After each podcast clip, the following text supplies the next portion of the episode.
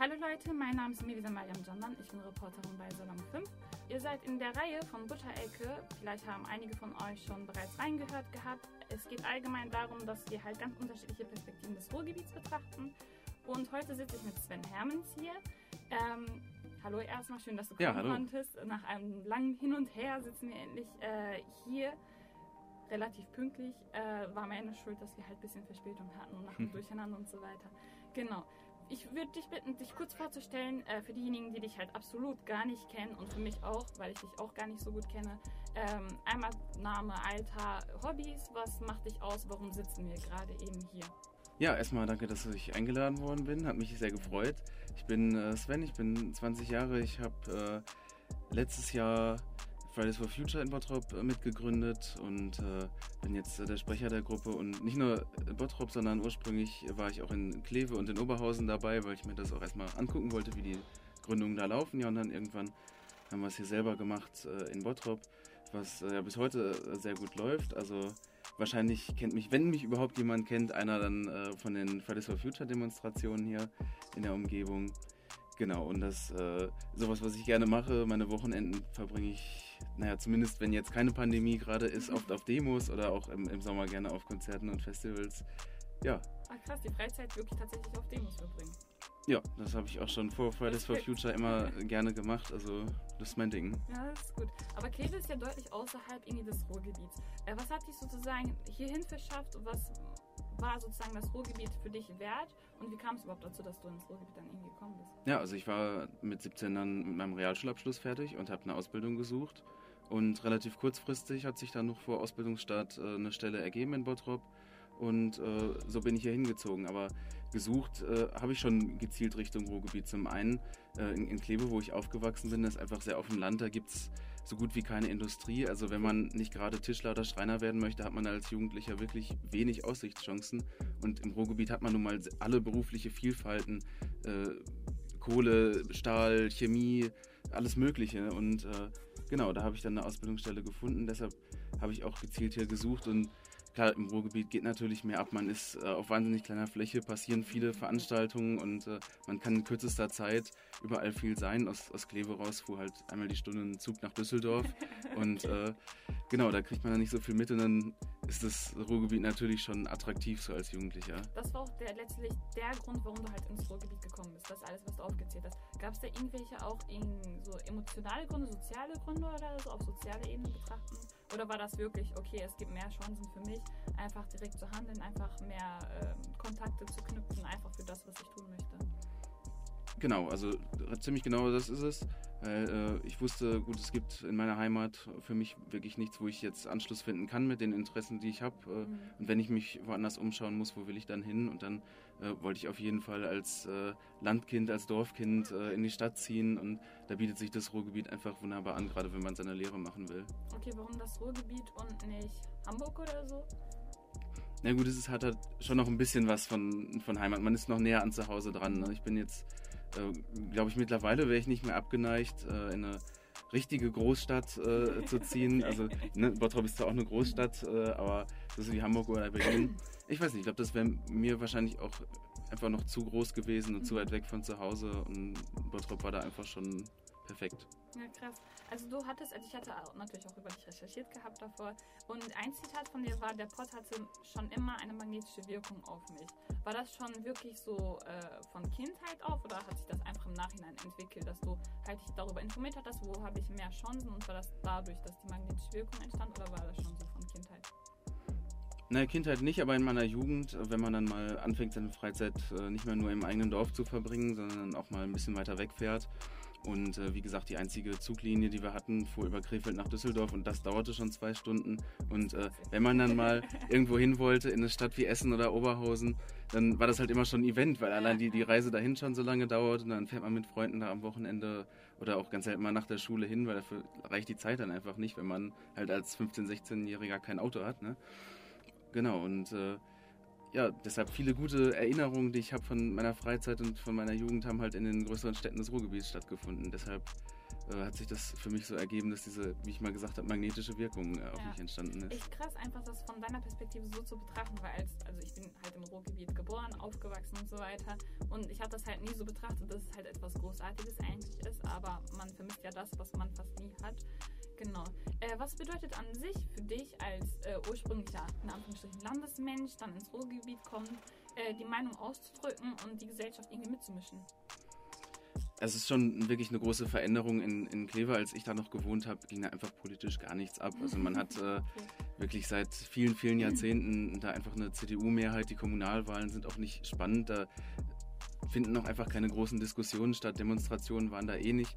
Wie gesagt, ich bin immer schon gerne auf Demos gefahren, aber die waren halt nie mehr im Umkreis. Die waren immer mindestens 80 Kilometer weiter Richtung Mitte des Landes, also nach, ins Ruhrgebiet halt wirklich rein. Oder wenn dann mal nach Düsseldorf oder so. Genau, und das ist halt schon echt äh, ja, eine große, große Verbesserung, wenn man so ein politisch interessierter Mensch ist, wenn man irgendwo im, im Ruhrgebiet ist, wo tatsächlich ständig irgendwo was abgeht und auch in einem Gebiet selber, wo halt ständig ein struktureller und politischer Wandel stattfindet seit jeher und was halt eigentlich auch noch ein junges Gebiet ist. Ne? Also ich weiß, Kleve existiert seit 780 Jahren ungefähr. Oh, Bottrop hat jetzt gerade 100-jähriges Jubiläum gefeiert. Also es ist wirklich eigentlich noch eine relativ neue Stadt, eine relativ neue Gemeinschaft, das ganze Ruhrgebiet. So alt ist es noch nicht und deshalb ist dieser Wandel noch da und diese Möglichkeit tatsächlich auch gesellschaftlich noch, noch größere Änderungen zu machen, wo andere Städte auf dem Land mehr so festgefahren schon sind. War diese Liebe zur Politik, also diese, dieses Interesse an Politik schon von Anfang an da? Äh, oder hat sich das einfach entwickelt, als du halt entdeckt hast, okay, die Leute aus äh, Kleve sagen halt nicht so viel ihre Meinung, ist halt CDU die ganze Zeit und so weiter. Und äh, bezüglich dem auch noch, was du halt von den Jugendlichen hier erwartet hättest, ob du enttäuscht wurdest, deine Erwartung, dass sie halt mehr mitmischen sollten oder halt tatsächlich schon viel mehr mitmischen oder was noch fehlt? Ja, also politisiert ähm, habe ich mich über eine ganze Phase hinweg, also das war jetzt nicht einfach so ein Punkt, ne, wo ich gedacht habe, jetzt, jetzt bin ich mal politisch interessiert. Klar, das war schon immer so ein bisschen da, aber so wirklich gemerkt, äh, ich möchte mich jetzt mal selber einbringen, habe ich so Anfang 2017, da war so äh, gerade kurz vor der Landtagswahl in NRW, wo ich mich dann das erste Mal auch nach der Schule dann äh, ein bisschen mehr damit befasst habe und äh, gedacht habe, okay, jetzt betrifft es mich halt auch langsam ein bisschen mehr als jemand, der jetzt in die Ausbildung geht, der vielleicht umzieht, äh, eine eigene Wohnung hat und so. Da sind halt viel, viel mehr Sachen, die einen dann plötzlich betreffen und dann bekommt man viel mit, äh, informiert sich, steckt vielleicht selber in manchen Situationen, wo man sich denkt, warum ist das politisch nicht besser gelöst, gerade was jetzt den Ausbildungsmarkt oder den Wohnungsmarkt angeht, Mietpreise mhm. oder sowas.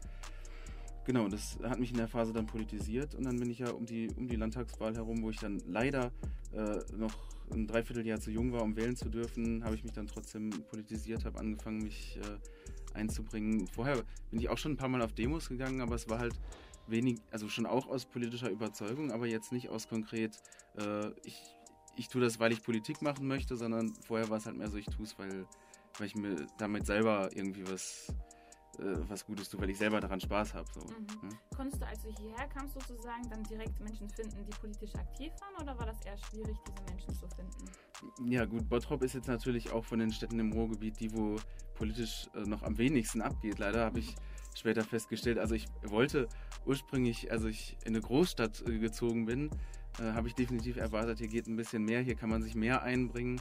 Äh, aber da gibt es immer wirklich nicht viel. Es äh, gab da noch kein Jugendparlament, es gibt äh, keinen Ring politischer Jugend, es mhm. gibt so, so, gut wie kaum Strukturen irgendwie mit Gewerkschaftsjugenden oder Jugenden von Vereinen des Naturschutzes zum Beispiel, was jetzt so mein Interessensgebiet auch ist da gibt es halt diese entsprechenden Vereine, aber die Jugendgruppen sind halt auch sehr, sehr klein, auch bei den Parteien. Die Jugendgruppen hier sind einfach wahnsinnig klein und ja, so, es gibt hier nicht so wahnsinnig viele Möglichkeiten, sich da als Jugendlicher politisch einzubringen. Und ich habe auch tatsächlich ein bisschen erwartet, dass äh, die Jugend hier politisch aktiver wäre. Ähm, aber mittlerweile äh, hat man sich so ein bisschen dran gewöhnt und weiß, okay, es ist auch gibt es auch in anderen Städten. Ne? Ich meine, in, in Kleve ist jetzt Fridays for Future viel mehr durchgestartet. Durchaus in einer sehr viel kleineren Stadt äh, haben die mehr Leute erreicht. Ähm, haben aber auch da eine, eine, Hochschule, die da jetzt seit einigen Jahren ist und deshalb auch sehr, sehr viel da interessierte Studierte. Wir haben das hier noch nicht so ganz raus, Bottrop die Leute von unserer Hochschule hier zu erreichen, aber es ist ja auch immer noch ein Prozess, der sich entwickelt. Ja. Das sind ja alles äh, sozusagen in Anführungsstrichen Probleme, aber was für Potenziale siehst du im Ruhrgebiet, was politisches Interesse oder halt den Ausbau dessen angeht? Also wie ich gesagt habe, das besondere Potenzial ist, dass das Ruhrgebiet noch eigentlich ziemlich neu ist. Es ist noch ziemlich jung mhm. und äh, da ist noch viel Möglichkeit zum Entwickeln. Andere äh, Kulturen und soziale gesellschaftliche Abläufe sind so festgefahren. Da ist dann mhm. auf dem Dorf einmal im Jahr das Feuerwehrfest und äh, das ist dann eigentlich das Politischste, was da äh, quasi abgeht. Ähm, genau, und gerade jetzt, wo wir auch einen starken politischen Wandel erleben, auch im Ruhrgebiet, hat es halt über 60 Jahre eine deutliche SPD-Mehrheit gegeben und wenig politischen Diskurs, weil es einfach nur, wenn dann sehr, sehr kleine irgendwie Ratsgruppierungen gab, die man zwischendurch mal kurz gehört hat. Ähm, ja, mittlerweile weicht sich das viel mehr auf und es gibt äh, viel mehr Stimmen, die auch äh, gehört werden, ne? viel mehr äh, politische Bewegungen als äh, vielleicht noch äh, vor 10, 20 Jahren. Also da ist auch im, im Ruhrgebiet ein starker Wandel da. Auch natürlich politisiert durch den, durch den Kohlestopp, durch das Ende des äh, Steinkohlebergbaus das natürlich für so eine Region, wo natürlich jetzt ein starker Strukturwandel ansteht, auch eine Grundlage, woraus politische Diskussion zwangsläufig entstehen musste und das ist auch eigentlich super. Mhm. Und eines der Dinge, die du auch tust, ist ja halt einfach auf Demos gehen, wie du gesagt hast, aber auch Demos organisieren. Äh, wie war das sozusagen für dich, eine ähm, Demo hier in Bottrop zu organisieren? Wie sah das aus und äh, was für Hürden hat, haben sich da ergeben? Genau, also ich habe mir das jetzt auch nicht direkt am Anfang zugetraut, so als es im Januar letztes Jahr losging mit Fridays for Future, zu sagen, ich mache jetzt einfach mal eine Demo. Ich bin dann äh, einmal in meiner Heimatstadt Kleve in die entsprechende WhatsApp-Gruppe gegangen, habe mir das äh, angeschaut, da auch vielleicht so ein bisschen mitorganisiert, aber noch nicht als Anmelder und so, einfach, mhm. einfach so ein bisschen mal zu sehen, wie das woanders abläuft. Dann bin ich in Oberhausen in der Nachbarstadt hingegangen, habe da so ein bisschen an der Demo mitgestaltet und dann habe ich mir irgendwann äh, zugetraut, okay, ich mache mal so eine WhatsApp-Gruppe für Bottrop, stell die mal dann auf der Fridays for Future Seite ins Internet. Ja, dann kamen nach und nach mehr Leute und in den ersten paar Wochen haben wir uns dann irgendwann mal getroffen, äh, dann Demos geplant. Äh, genau, und dann ist es eigentlich gar nicht mal so schwer, so eine Demo anzumelden. Es ist halt ein Formular, mhm. das kriegt man dann bei der Polizei Recklinghausen, die sind ja für uns in Bottrop zuständig. Äh, das ist eine Seite, die füllt man dann aus mit seinen klar, Kontaktdaten, Anschrift, wie die einen erreichen können und so, wo, wann man die Demo gerne machen möchte genau, worum es geht und ob man hier irgendwie Schilder oder sowas dabei hat. Äh, so obligatorische Angaben, aber eigentlich ist es dann doch viel einfacher, als man denkt. Ich habe mir das immer auch viel komplizierter vorgestellt. Mhm. Und äh, ja, das ging dann relativ problemlos. Dann ist natürlich wichtig, dass man viel Werbung macht, ne? also Facebook, Instagram mindestens mhm. und schön, wenn man dann noch, noch was in die Lokalzeitung oder so bekommt. Äh, das ist natürlich auch mal ganz wichtig, wenn man eine Bewegung startet, äh, dass man überhaupt eine, eine Grundlage hat, Leute zu erreichen, bevor man überhaupt in Erscheinung getreten ist. Und bei der Umsetzung her, also zum Beispiel, ich kenne das von Görbeck, Görbeck ist noch eine kleinere Stadt. Ähm, bei uns gab es natürlich auch sozusagen die Demos, vor allem in der Phase, wo, glaube ich, diese Welt, äh, weltweite sozusagen Demo war, wegen Fridays for Future. Da war ich persönlich selbst in Düsseldorf, ich war nicht in Gladbeck, auch nicht hier rumherum. Da bin ich halt tatsächlich in eine andere Stadt gegangen, äh, weil ich dachte, da kann ich mehr bewegen. Und ähm, wie war das hier an der Umsetzung her? Also das vom Plan jetzt gesprochen, warst du an der Umsetzung, also dass halt ähm, viele oder wenige Jugendliche gekommen sind, warst du enttäuscht oder warst du eher so überrascht? Also wir hatten durchaus beides. Wir hatten Demonstrationen angemeldet, zum Beispiel am 2.7. letztes Jahr, als mhm. der Klimanotstand hier beschlossen wurde im Rat, auf dem Rathausplatz eine Demo angemeldet. Da kamen weniger als zehn Leute. Wir hatten aber ähm, zum Beispiel jetzt im November bei der letzten äh, großen weltweiten Demonstration an die 800 Leute, die dann mit uns da demonstriert haben. Also wir haben sehr, sehr große Erfolge gehabt, aber auch äh, kleinere Demos und äh, Rückschläge, wo wir auch gemerkt haben, okay, da war vielleicht die Vorbereitungszeit zu kurz, da war die Öffentlichkeitsarbeit zu wenig. Klar, und äh, kleinen und die Fehler braucht man natürlich auch, auch um daraus zu lernen und die, die großen Demonstrationen sind dann auch motivierende Erfolgserlebnisse. Ne? Die, ja. Das sind dann die Ereignisse, wo man wirklich merkt, okay, es lohnt sich, man erreicht viele Leute und es motiviert einen dann weiterzumachen. Also das haben wir beides gehabt. Und es gibt bei Fridays for Future zwei verschiedene Konzepte. Also die Tage, an denen wir sagen, wir demonstrieren in möglichst vielen Städten, um zu zeigen, wir sind, wir sind überall und äh, es betrifft auch euch, auch wenn nicht so oft hier eine Demo stattfindet. Ne? Oder wir demonstrieren und streiken, kämpfen auch in dieser Stadt, auch wenn wir es meistens zwar woanders machen. Mhm. Und dann gibt es die äh, zentralen Demonstrationen, die dann öfter mal in Düsseldorf sind oder klar in Berlin ganz oft. Ähm, genau, wo man dann einfach besonders zeigen will, wir sind viel, wir sind zehntausende Leute. Das sind ja zwei unterschiedliche Aussagen. Deshalb haben wir mal solche Demonstrationen, die dann in vielen Orten stattfinden und kleiner. Und dann mal mehr solche Tage, wo wir nur in wenigen Städten haben und dafür sehr, sehr größere Demonstrationen. Mhm. Aber allein die Tatsache, dass ich zum Beispiel nicht auf der Demo in Gladbeck war, sondern nach Düsseldorf gegangen bin, hat ja dafür gesorgt, dass es sozusagen ein, an Zahl halt nicht ein, äh, einer viel war in Gladbeck, sondern in Düsseldorf dann einer viel war. Äh, was hältst du an sich davon, dass man halt nicht lokal sozusagen demonstriert, sondern halt in andere Städte, größere Städte geht, um halt dort zu demonstrieren, um ein Teil von der Masse sozusagen zu sein?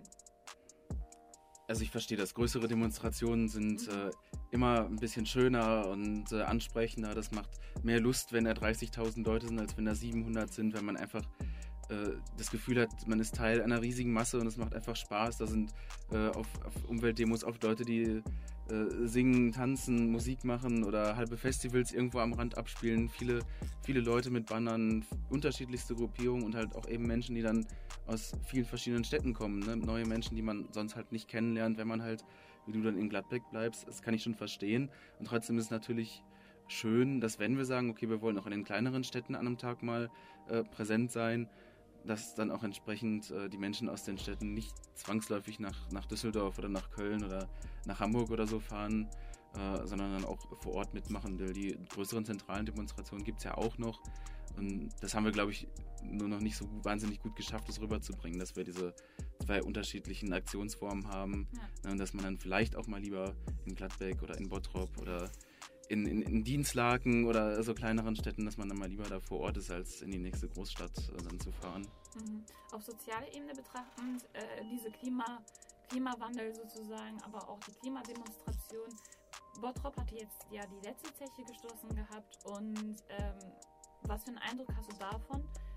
Wer es für eine Altersgruppe sich sozusagen engagiert für diese Klimasache? Weil Bottrop steigt ja sozusagen von dieser Kohlewirtschaft sozusagen dann aus und äh, soll dann plötzlich anders ticken und plötzlich Öko werden, Ökomenschen werden und so weiter. Ähm, Gab es da dem bezüglich unmittelbar auch Probleme oder war da eher so, okay, war ganz normal, hat sich nicht so viel ergeben? Also die Klimabewegung hat ja schon immer eigentlich äh, junge Menschen stark angesprochen. Mhm. Ähm, als sie damals das erste Mal Anfang der 70er aufkam, äh, waren es dann natürlich auch viel die Kinder der Nachkriegsgeneration, die dann oft auch schon 30, 40 waren, die dann äh, auch noch zusätzlich dabei waren. Die haben wir jetzt natürlich nicht mehr. Das heißt, es überwiegt jetzt doch deutlich halt äh, die Gruppe der Jugendlichen, die dann daran teilnimmt. Aber äh, es gibt auch durchaus engagierte äh, Lehrer, engagierte ehemalige Bergbauleute oder einfach auch Seniorinnen und Senioren, die mitmachen. Klar, die gehen oft in der Masse der vielen Jugendlichen unter. Und das ist ja auch schön und wichtig zu zeigen. Wir sind äh, einfach viele, wir sind äh, Jugendliche, interessieren sich auch für die Politik und äh, wir haben auch eine Stimme, die, von der wir wollen, dass sie gehört wird. Mhm. Und äh, klar, äh, die Menschen gehen unter, aber es, es gibt Engagierte, aber ja, äh, im Ruhrgebiet stößt es natürlich erstmal auf ein Problem, wenn man sagt, wir fordern den sofortigen Braunkohlestopp und wir wollen einen, einen radikalen Wandel bewirken. Das ist aber nicht unsere Schuld das Problem des Klimawandels ist ja seit über 50 Jahren mittlerweile der Politik bekannt. Mhm. Und es wird halt einfach nie was getan. Also dieser Schritt, äh, so kleinteilige Sachen wie Erneuerbare Energiengesetz, wo dann der, der Strom vielleicht mal zwei Cent mehr kostet oder so, äh, das waren ja nie effektive Klimaschutzmaßnahmen. Und jetzt Braunkohle immer noch bis 2038 abzubauen, das stößt uns einfach vor Probleme. Und zwar, dass wir irgendwann den Klimawandel nicht mehr bekämpfen können und dass wir dann so gut wie keine Lebensräume mehr für, für Menschen und auch für andere Tiere auf diesem Planeten haben und dass wir dann vor riesengroßen Problemen stehen. Äh, deshalb muss das Handeln mittlerweile so radikal sein. Hätte man schon vor 30, 40 Jahren auf die Klimabewegung gehört, dann hätten die Maßnahmen viel kleinteiliger sein können, dann müsste es heute nicht so radikal sein. Aber klar, mit radikalen Forderungen, auch wenn sie sein müssen, stößt man immer auf Widerstand. Und gerade klar in, in Braunkohleabbaugebieten und auch im, im Ruhrgebiet, wo natürlich Steinkohle äh, sehr stark vertreten war, äh, ist es auch ein emotionales Thema für viele Menschen, für viele Familien. Da waren unfassbar viele Menschen beschäftigt. Mhm. Äh, und, und, wie du am Anfang gesagt hast, äh, klar, es ist auch was, eine soziale Frage. Äh, da gehen nun mal viele Arbeitsplätze verloren und da muss man natürlich auch gleichzeitig neue Alternativen schaffen. Und es ist ja nicht so, als würden erneuerbare Energien nicht sogar deutlich mehr Arbeitsplätze schaffen. Nur man hat diesen, diesen Wandel nicht geschafft von wir schließen das eine und übernehmen die Leute innerhalb der Energiewirtschaft zeitgemäß in einem langsamen Wandel dann in die neuen Berufe, in den neuen Aufgabenfeldern. Ja. Und äh, wie gehst du als Person sozusagen mit unterschiedlichen sozialen Gruppen um, sei es halt von Altersunterschied, aber auch äh, kulturelle Unterschiede? Äh, wie gehst du sozusagen als jemand, der halt organisiert, auch um? Hast du eine bestimmte Art und Weise, wie du die Person ansprichst oder ist das ähm, irgendwie egal? Ähm, naja, ansprechen zu Beginn habe ich bisher immer alle Menschen relativ gleich, ob es jetzt äh, Schulklassen waren oder letztendlich dann der Schulleiter oder ob es äh, Umweltverbände waren mit äh, deutlich älteren Mitgliedern oder ob es äh, jugendliche Vereine waren. Ähm, einfach weil man grundsätzlich ja schon hofft, dass die mit einem für dieselbe Sache kämpfen mhm. und äh, es dann hoffentlich für niemanden einen Unterschied machen sollte, ob dann da einer jetzt 40 äh, ist und in einem Umweltverein kämpft oder ob einer 20 ist oder 15 und in einem Jugendverband von einem Umweltverein oder halt einfach ein politisch interessierter Schüler. Und ich glaube, man, man sollte auch diesen Unterschied nicht machen, zu glauben, ich muss jemanden äh, der jetzt 30 Jahre älter ist, äh, höchst respektvoll wie so ein Fürsten äh, letztendlich sind es auch nur Menschen, die kochen auch nur mit Wasser. Und je weniger Angst man vor denen hat, desto besser, weil die wollen einem ja eigentlich auch nur helfen und man versucht Bündnispartner zu gewinnen für eine gute Sache. Klar, es gibt auch Ausnahmen von Menschen, die dann an Demos vorbeilaufen oder einen am Rande ansprechen. das sind auffallend oft keine Jugendlichen, sondern doch äh, meistens dann äh, Menschen über 50, die dann, ja, die dann zweifeln, die dann kritisieren und äh, man soll ja lieber in die Schule gehen. Freitags, da haben wir jetzt gesehen, jetzt ist seit äh, irgendwie vier Monaten äh, die Schule praktisch ausgefallen. Viele Kinder konnten äh, gar nicht an irgendeinem Online-Ersatzunterricht teilnehmen oder es gab einfach keinen. Und äh, ob man dann mal drei, vier Freitage im Jahr demonstrieren geht oder ob dann durch eine Pandemie oder irgendwas, was sonst passieren kann, äh, einfach mal Wochen oder Monate lang ausfällt, äh, das kann immer sein. Klar, mit solchen Leuten wird man konfrontiert, aber es, es, ist die Minderheit. Also ich glaube, uns unterstützen sehr, sehr viel mehr Leute äh, über unserem Altersschnitt, als äh, dass Menschen tatsächlich dagegen sind. Mhm. Ähm, ich persönlich stelle ja auch in meiner Umgebung auch fest, dass zum Beispiel jetzt kommt die Kommunalwahl, dass die wenigsten Jugendliche tatsächlich direkt politisch aktiv sind, tatsächlich äh, ausdauerfähig sozusagen für ihr Interesse kämpfen. Und was kannst du als jemand, der sich halt relativ regelmäßig und intensiv damit beschäftigt, sich einfach einzusetzen, mitzumischen, den Jugendlichen mitgeben, die, sei es die jetzt auch zuhören, aber auch allgemein, denen du auch äh, an Ratschlägen sozusagen mitgibst? Was würdest du da denen sagen? Also ich möchte vor allem sagen, es ist sehr viel einfacher, sich politisch zu engagieren und auch äh, gehört zu werden, als man sich das vorstellt. Also ich habe früher mit 14, 15 immer gedacht, das ist äh, sehr schwierig und du bist nur einer und es ist doch sowieso egal, ob du jetzt mhm. einer mehr bei der Demo bist oder nicht.